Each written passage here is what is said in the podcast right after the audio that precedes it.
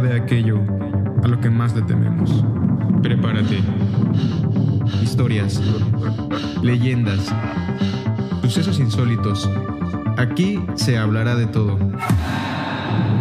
Esto es Autopsia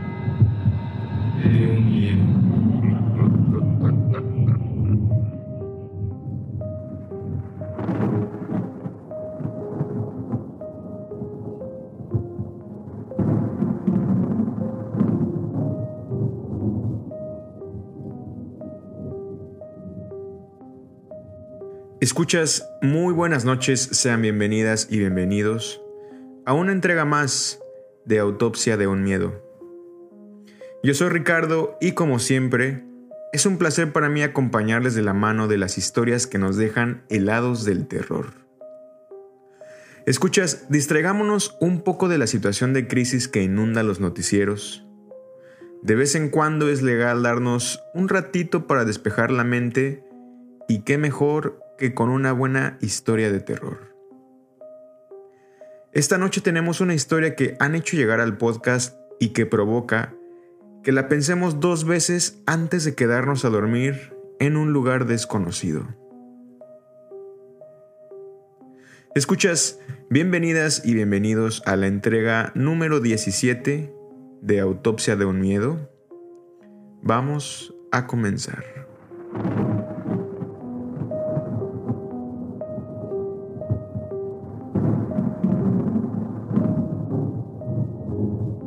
Es el momento de ir por una tacita de café, té o su bebida favorita. Aquí no se juzga. Pónganse cómodos, apaguen las luces, audífonos a los oídos, relájense y vamos a comenzar.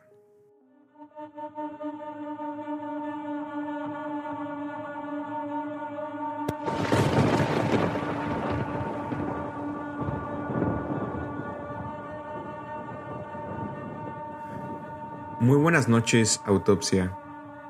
Te pido que este relato sea anónimo, por favor. Para finales del 2021 hice un pequeño viaje a la Ciudad de México, para el cual me renté un Airbnb por un par de noches. La verdad es que, como iba a ir solamente a visitar a algunos amigos y por solo unos días, preferí ahorrarme la lana de un hotel y mejor optar por invertir ese dinero en los drinks de la semana. Solía vivir en la Ciudad de México y fue por eso que escogí un Airbnb en la colonia Roma. Y para aquellos que no sepan muy bien de qué les hablo, la colonia Roma, junto con la Condesa, son las colonias adecuadas para pasar un buen rato y tener todo cerca y seguro, o al menos eso dicen. Total, el check-in fue muy rápido, fue de esos check-ins que haces sin que el anfitrión tenga que darte la llave me envió las instrucciones por mensaje y así fue como todo procedió. Llegué con mi maletón, puse la clave en la caja que contenía la llave, la abrí y procedí a ingresar al domicilio. El edificio era, como podrán esperarse, un tanto viejo. Y aunque había llegado a eso del mediodía, adentro del edificio no había mucha luz que digamos. El departamento donde me hospedaría se encontraba en el segundo piso y mientras más me metí al edificio, más oscuro se ponía. Cuando acabé de subir mis cosas al segundo piso, volteé a mi derecha buscando el departamento que me correspondía.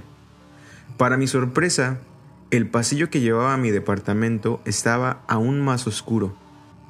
Para que se den una idea, aunque afuera había un día precioso, adentro tuve que usar la lámpara de mi celular para poder guiarme y abrir la puerta del depa.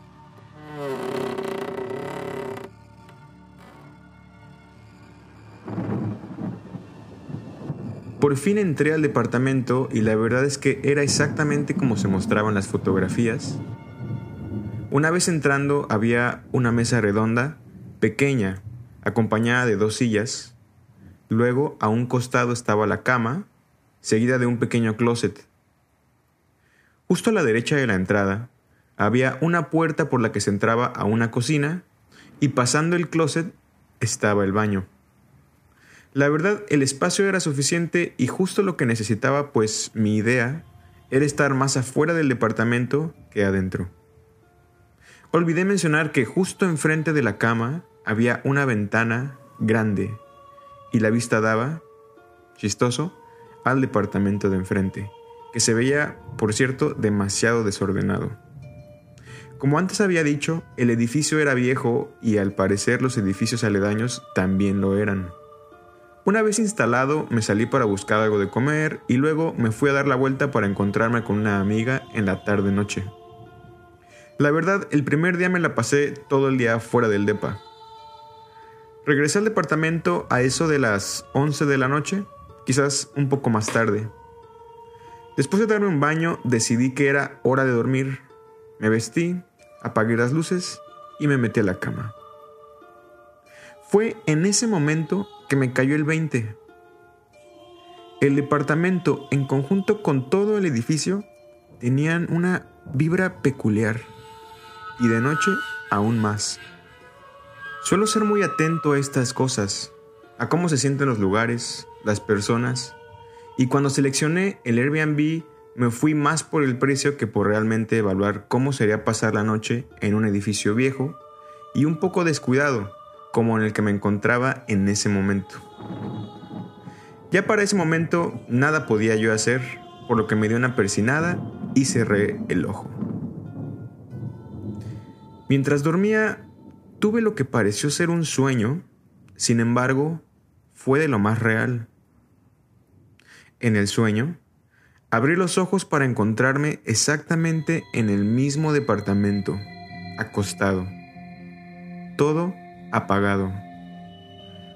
Fue realmente como si estuviera despierto. Tenía yo la mirada apuntando al techo, ojos bien abiertos cuando de pronto comencé a ver de reojo que una de las sillas, de las dos que se encontraban a un costado de la cama, junto con la mesa redonda, se comenzaba a mover, a recorrer poco a poco hacia la cama. La silla se movía lentamente pero a un paso continuo. Recorría todo el borde de la cama hasta llegar al otro lado de la cama, pegado al closet. Una vez ahí, la silla comenzó a ir de vuelta. Parecía flotar. Pasó de nuevo por enfrente de la cama y, y se estacionó justo en mi lado. Se acomodó de tal forma que ésta apuntaba a mí. Para este punto, en mi sueño, yo estaba aterrado. Mi cuerpo estaba tenso. Estaba sudando. En mi sueño, me levanté. Levanté el tronco de mi cuerpo para quedar sentado. Y cuando esto pasó, de reojo, vi que una señora con cabello muy gris, se encontraba ahora sentada en la silla. La señora, aunque no la distinguía muy bien de la cara, tenía los ojos negros. Bueno, más bien no había nada donde debía de estar los ojos. Solo cavidades, oscuras, vacías. Recuerdo que ella comenzó a decirme algunas cosas, cosas que luego yo contestaba. La conversación quizás duró un par de minutos, no sé. A este punto todo ya se borra. Lo siguiente que recuerdo fue que abrí los ojos, esta vez de verdad. Mi mirada se encontraba, como en el sueño, apuntando hacia el techo. En ese momento creo que estaba yo empapado de sudor y los músculos me dolían de lo tenso que estaban.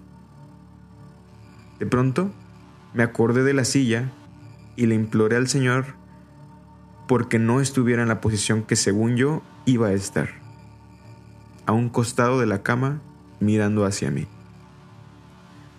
Volteé y la silla estaba acomodada, junto con todo lo demás. Di un suspiro enorme y miré la hora. 3 de la mañana. Después de todo, solo me dije a mí mismo, puta, si espantan. Por supuesto que el resto de la noche me la pasé despierto, durmiendo de a ratos. Para el día siguiente, que era la última noche que pasaría ahí, me propuse pasarme un poquito de copas, con el único objetivo de no prestar tanta atención una vez que llegara la hora de dormir. Autopsia, espero que puedas leer mi historia. Es la primera vez que comparto y no me animé sino hasta ahora para mandártela. Me gusta mucho tu canal y espero que siga creciendo.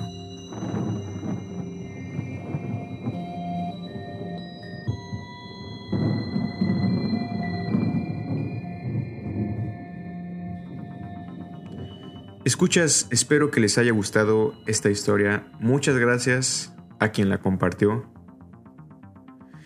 Y he de ser muy honesto, cuando estaba grabando esta historia para ustedes, no pude evitar sino sentir escalofríos a grado que se me enchinó un poquito la piel.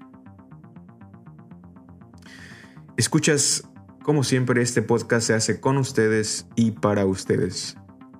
Por favor sigan compartiendo sus historias por medio del correo o el Instagram del podcast. Atrévanse y compartan esa historia que les ha quitado el sueño. Escuchas, yo soy Ricardo, muchas gracias por seguir escuchando Autopsia de un Miedo. Sigan escuchando historias de terror y nos escuchamos muy pronto.